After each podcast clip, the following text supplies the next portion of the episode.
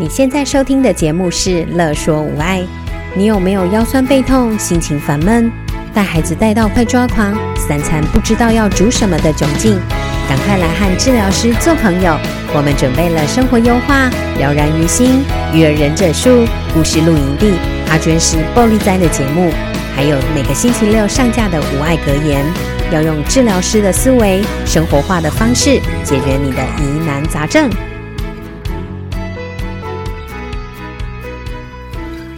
Hello，大家好，我是语言治疗师邱诗涵，小朋友会叫我邱邱老师。欢迎来到了然于心的节目。这一次是了然于心第七集的节目。那我想要承接第五集，当孩子开始第一个词汇开口之后，有什么方法可以引导他持续的说话呢？那我想要承接这个主题。所以呢，今天第七集的节目就会是，呃，想要分享，当孩子开口说话之后，有哪一些孩子的个性，还有孩子的说话习惯，会影响到孩子学说话的效果，然后可能会让这些孩子持续停留在原地，而没有办法持续的前进与进步呢？那大部分呢，观察到会是跟孩子的说话习惯有关。还有一些孩子在学说话的过程中，有一些大脑神经的部分需要用一些技巧进行引导。那孩子呢，开始在说话的时候呢，我发现有些孩子个性很急。那个性急的状况之下，就会让孩子容易说话很含糊，或者是他。很懒得动脑去想词汇，所以他就会用原本他会的沟通方式，持续的在跟大人互动。可是这样子就没有进步的效果。那或者是有些孩子会因为个性急，所以他会很没耐心，只愿意跟着大人说一次。那呃，说话含糊的部分呢？举例来说，当孩子跟大人要求物品的时候，我们都会引导孩子说要。或者是给我，或者是泡泡。那说话含糊的孩子呢，个性很急，那也有可能他的含糊是来自于口腔肌肉力气没有那么的有力气，所以他会让他的说话发音不清楚。那孩子就会变成要给我泡泡。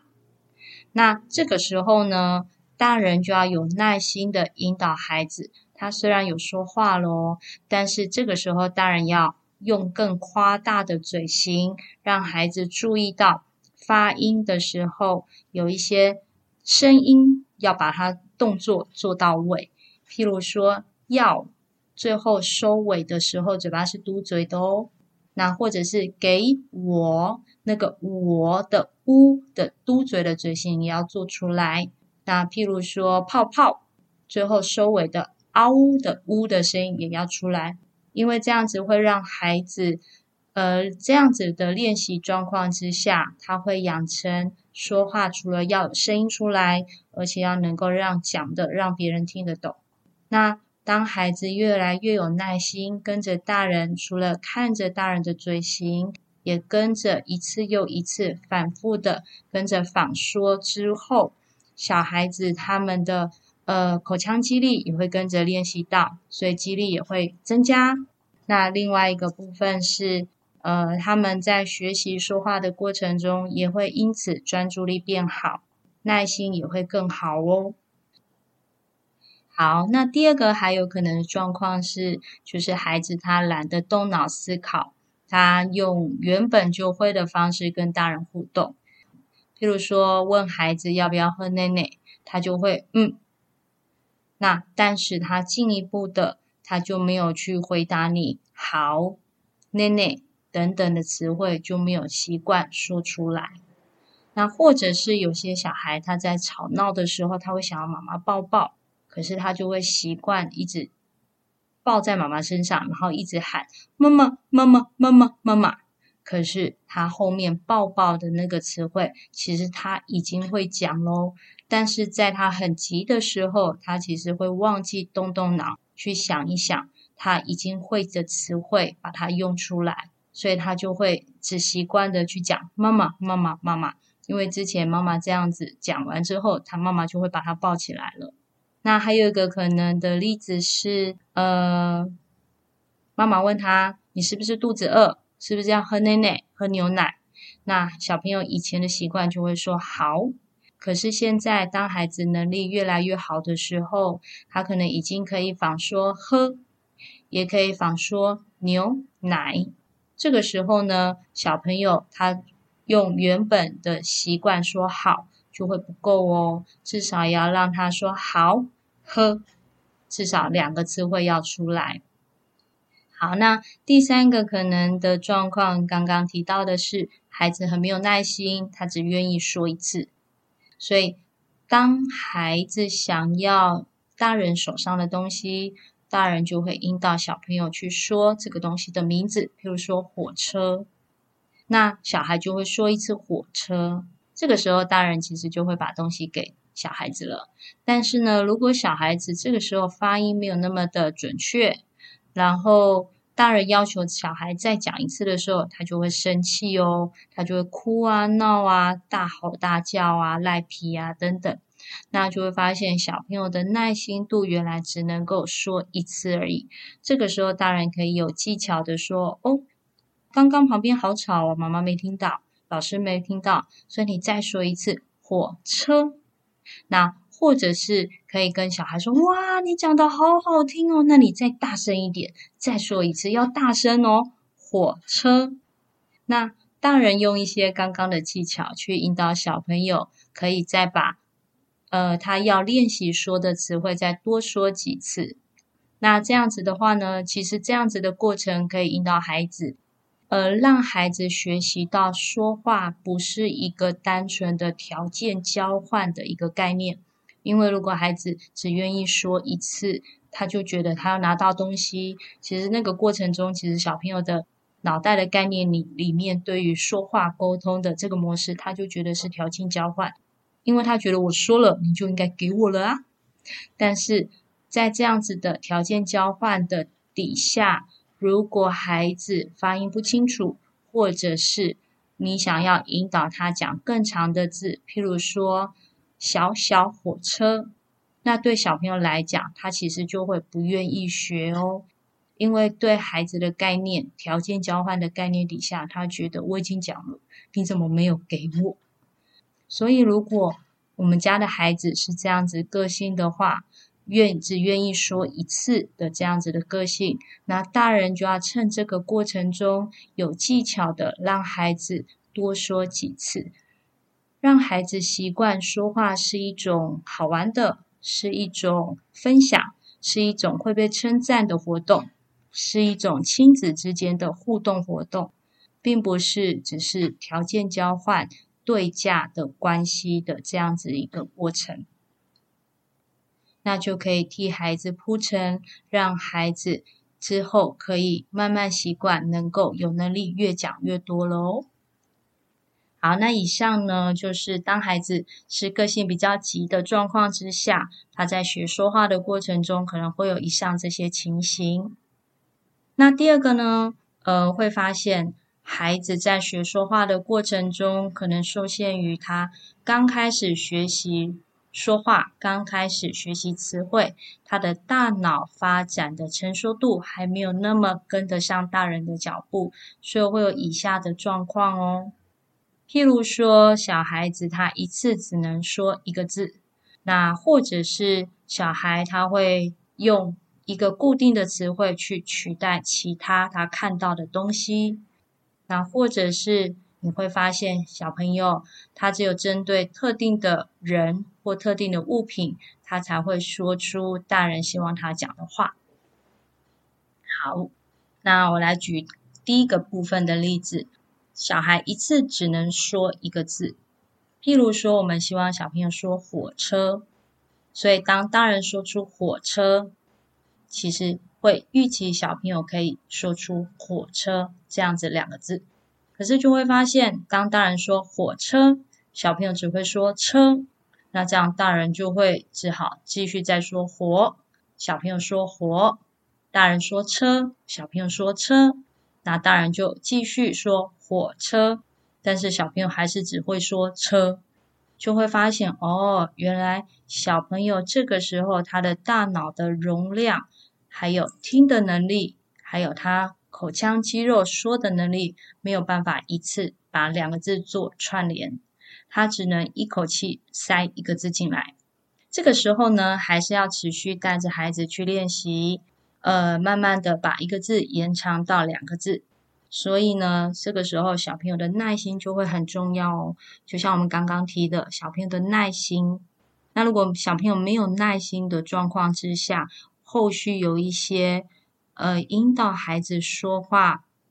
引导他品质更好，或者是句子越来越长的一些技巧还有活动。对于耐心不够的孩子，就会很难进行哦。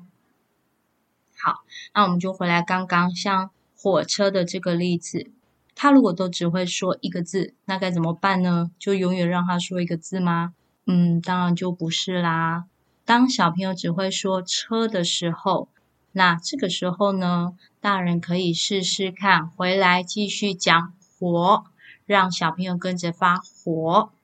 那当大人要说“车”第二个字的时候呢，可以把一点点的引导的提示给拿掉，只给一点点的协助。譬如说“车”这个字，我们可以只发前面的气音“”，但是不要查，不要把“车”直接全部讲出来。我们可以只说“吃”，让小朋友，因为你有给他。吃这个声音，所以他的大脑的神经连接，经由你的方法提示，他就会把车给自己讲出来了。那有另外一个提示方式呢，是大人讲火，小孩讲火，大人接下来不要发声音，但是用嘴型。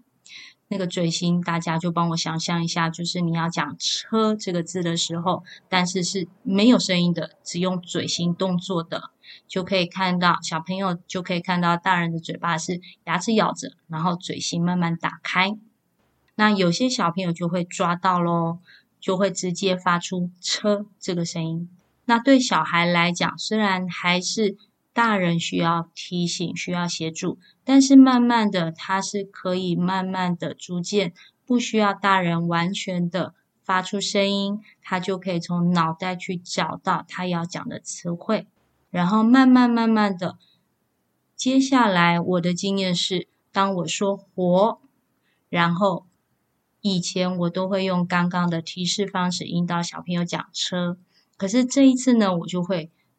在讲火。小朋友讲完火之后，我就会眼睛瞪大的看着小朋友，然后嘴巴都不动，嘴巴也不给嘴型，然后就是一直看着小朋友，看看他有没有发现，哎，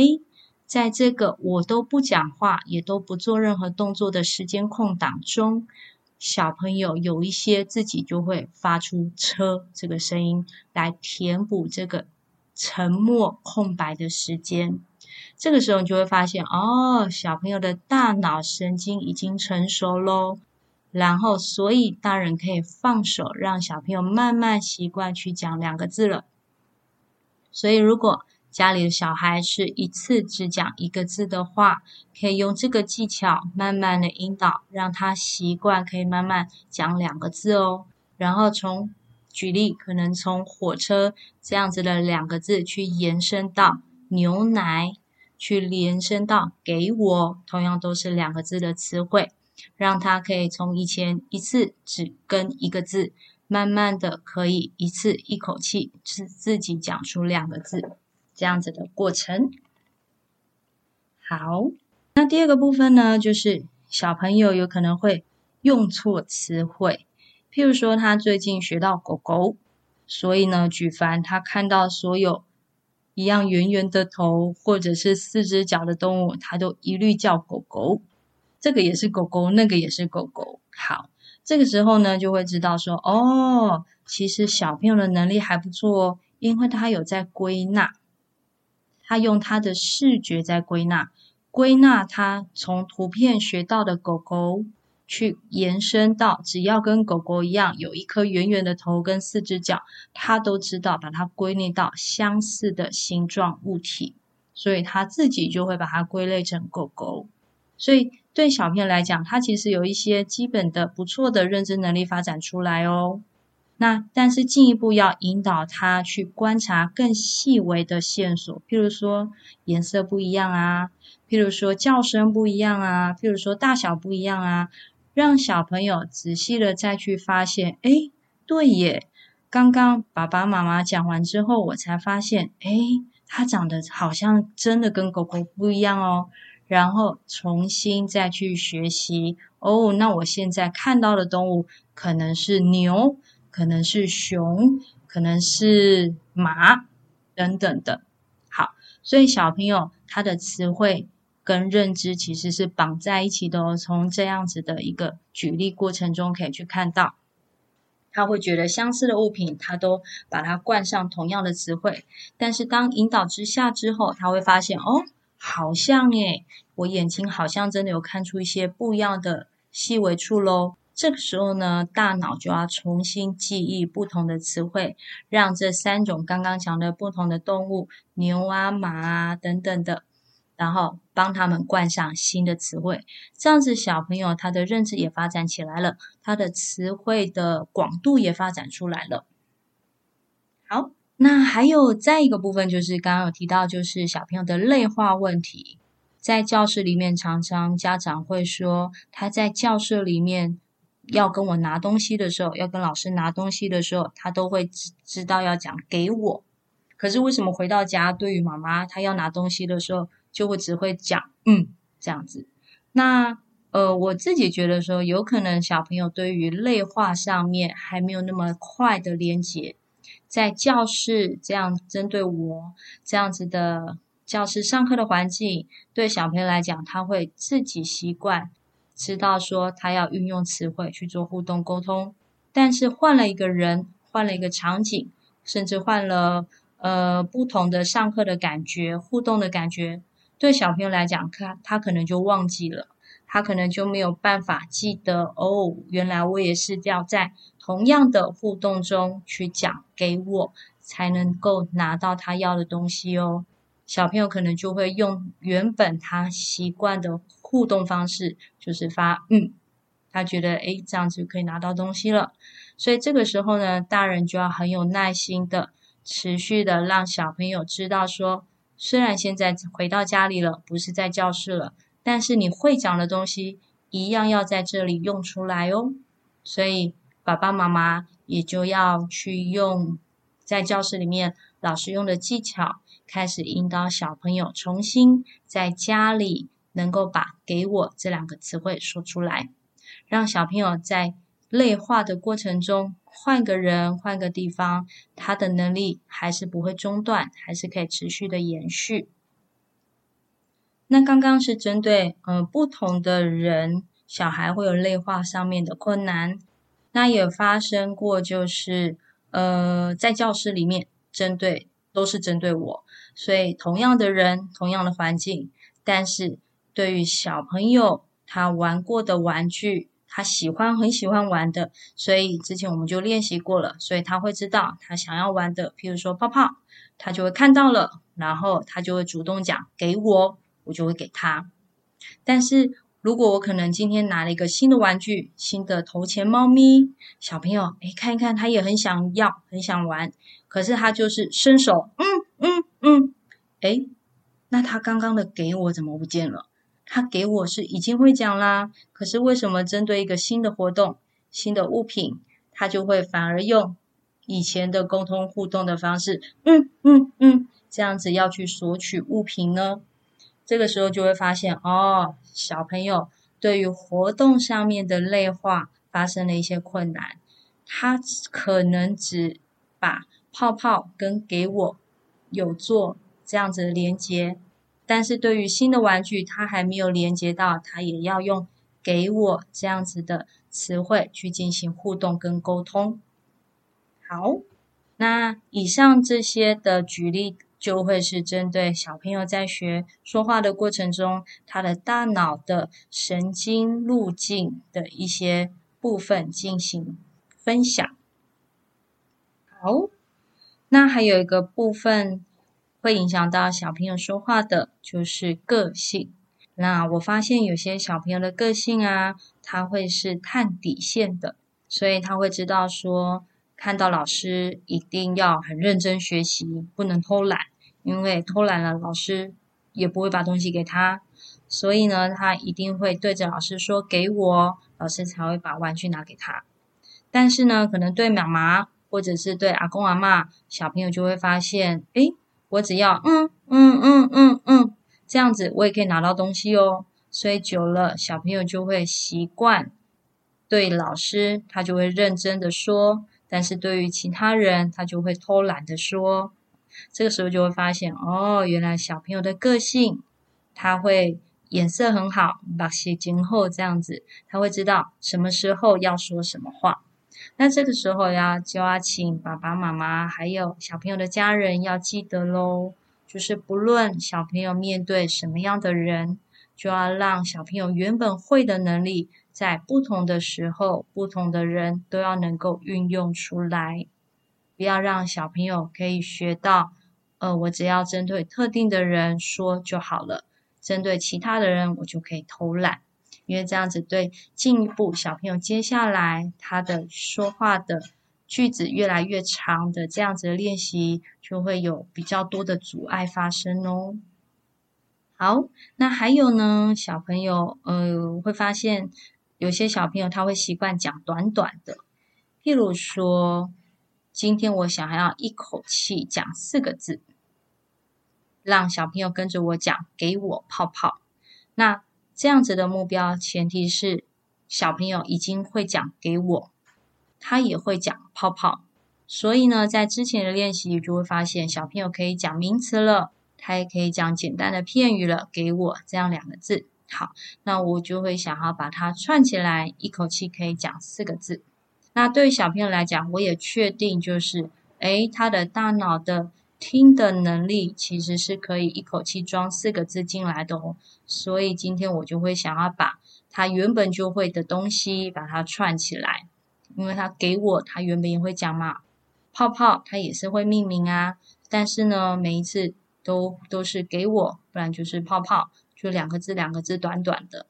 所以呢，我的目标就会要让他能够把两个字串起来，逐渐可以发展出完整的句子，好。那但是呢，对小朋友来讲，小朋友的就是一种，嗯、呃，可以偷懒，他们就比较认真的动物。呵呵，所以呢，有时候小朋友一口气你教他讲“给我泡泡”，他就会觉得哦，好累哦。好，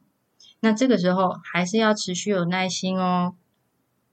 在老师的仿说底下。他可以讲给我泡泡，可是如果让他自己讲的时候呢，小朋友可能就会偷懒，变成给我，然后就没了，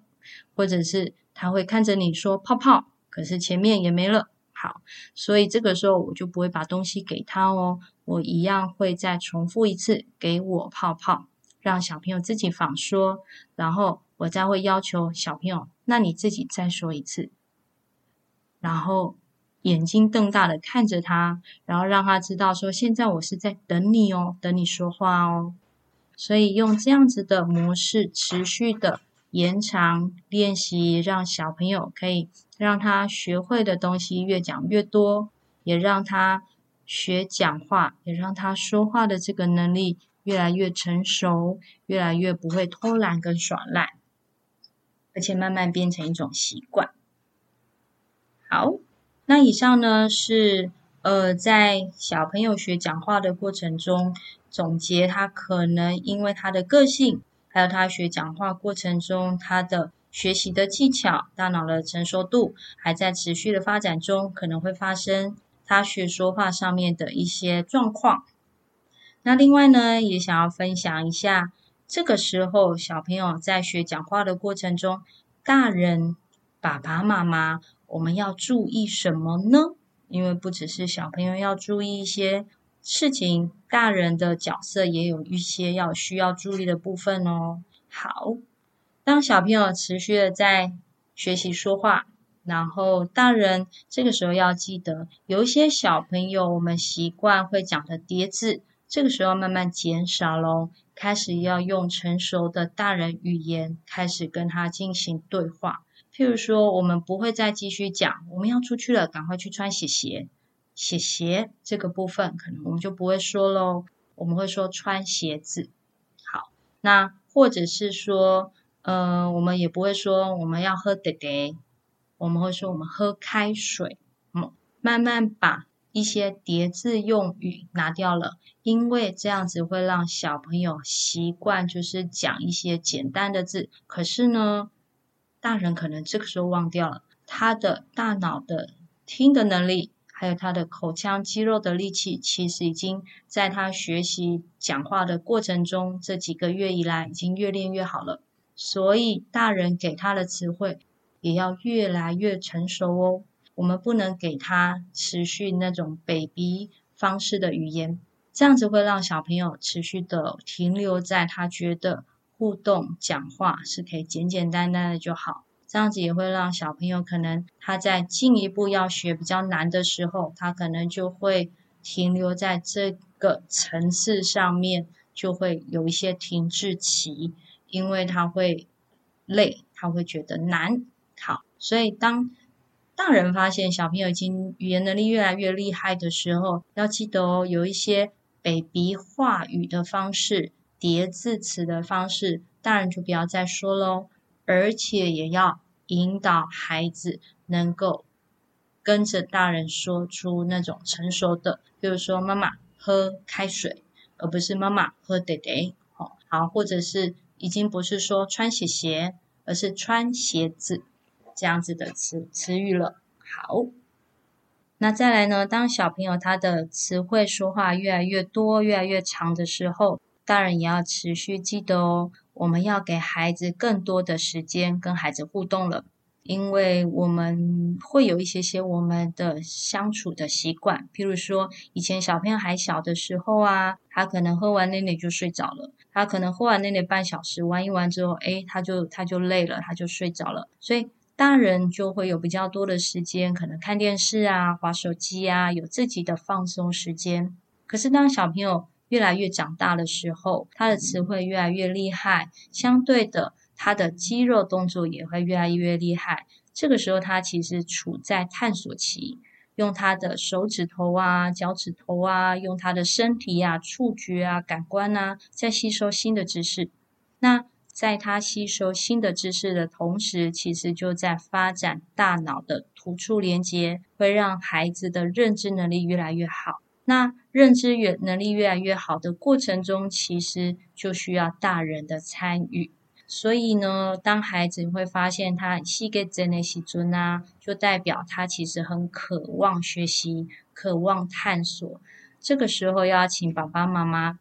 拨更多的时间跟小朋友互动，跟小朋友持续的学习，跟小朋友持续的聊天。因为在教室里面发生，就是他在小孩在教室里面其实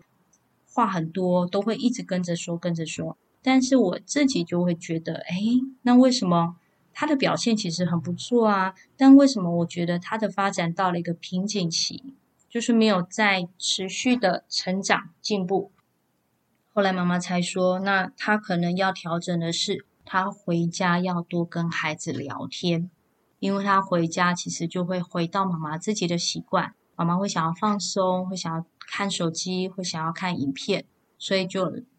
让孩子玩玩具就好。但是在这样过程中，彼此之间其实是没有互动、没有语言的对话，所以小朋友并没有把在教室里面学到的能力回到家里持续的练习、持续的应用。所以就会觉得，诶，怎么一个礼拜回来继续上课的时候，感觉小朋友的成长的速度并不是如我预期。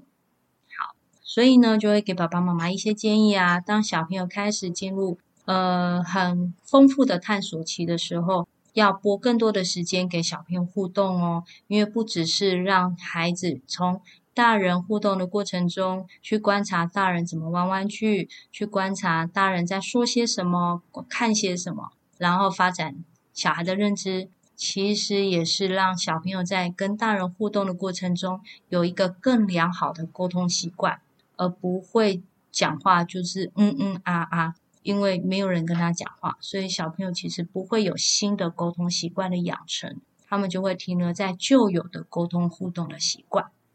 那还有一个要请爸爸妈妈帮忙的，就是我们要开始减少给予孩子的帮助，给予孩子的协助。譬如说东西掉了，开始不要帮他捡喽。因为小朋友会养成习惯，东西掉了，他不会蹲下去找，他也不会习惯要把掉下去的东西捡起来。那这样子，对于小朋友大动作的肢体上面的练习，就会少一个机会。从椅子上面蹲下去，再从地板站起来，这个是大动作练习啊。那第二个是在教室里面常常发现东西掉了，掉在地板上，其实小朋友找不到。因为他很少去观察，很少去搜寻，所以他的眼睛其实会在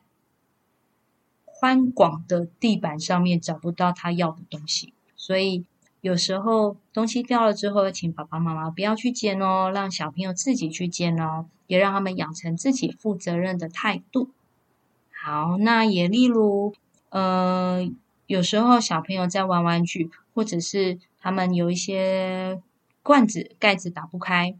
大人也不要看着看着就主动去帮他们开喽。要等到小朋友转身对爸爸妈妈说出求救的词汇，譬如说帮忙或者是开，这个时候大人才要伸手去协助哦。因为啊，如果当孩子打不开，但是他又没有主动求救。这个时候，大人就进来协助的时候，其实只会养成小朋友他不会努力的找到解决的方式。第二个，也会养成小朋友他比较被动的心态，因为他还没有主动进一步的寻找求救解决问题，小大人就已经帮忙了。所以，对小朋友的角色，他其实就是被动的。那这个时候呢，他其他的。进一步要让他主动的去观察，主动的再去操作。有些小朋友就会觉得很累，那就会懒得再去做。所以我们就从一些小地方开始，让小朋友练习他有主动的动机，然后练习他可以主动去找人帮忙。那生活中还有其他的，譬如说鞋子还没有穿好或不知道怎么穿的时候，也是大人先不要出手哦。因为让小朋友自己多做一些尝试，多找出问题解决的方式，他才可能知道哦，原来是他的带子没有拉到底，或者是哦，原来他没有对准。那因为如果连孩子都还没有发现问题到底在哪里的时候，大人就出手帮忙，对小朋友来讲，他一样还是永远不知道他到底问题在哪里，他不知道他的手是要去。眼睛看好对准，还是他的手要更用力的往后拉？因为他还没有观察到问题的症结点，他也会找不出解决问题的能力，培养不出解决问题的技巧。所以一样哦，就从小地方开始。爸爸妈妈如果在不赶时间的状况之下，就让他持续的去尝试。一方面也是让小朋友练习有耐心哦，哦。让他可以持续的对一件事情一直探索，一直努力的去解决问题。好，那大概是以上在孩子学讲话的过程中，爸爸妈妈可以进行的协助有以上的这一些。好，以上就是这一集了然于心的节目哦。那在节目最后面呢，我一样抽了一张牌卡。那这张牌卡呢，这一次告诉我们说，再次的经历黑暗是为了要超越自己，所以请去体会那背后的爱。而重点是，你有没有办法做自己真正的主人？OK，那我们今天的节目就到这边喽，我们要下次见喽，拜拜。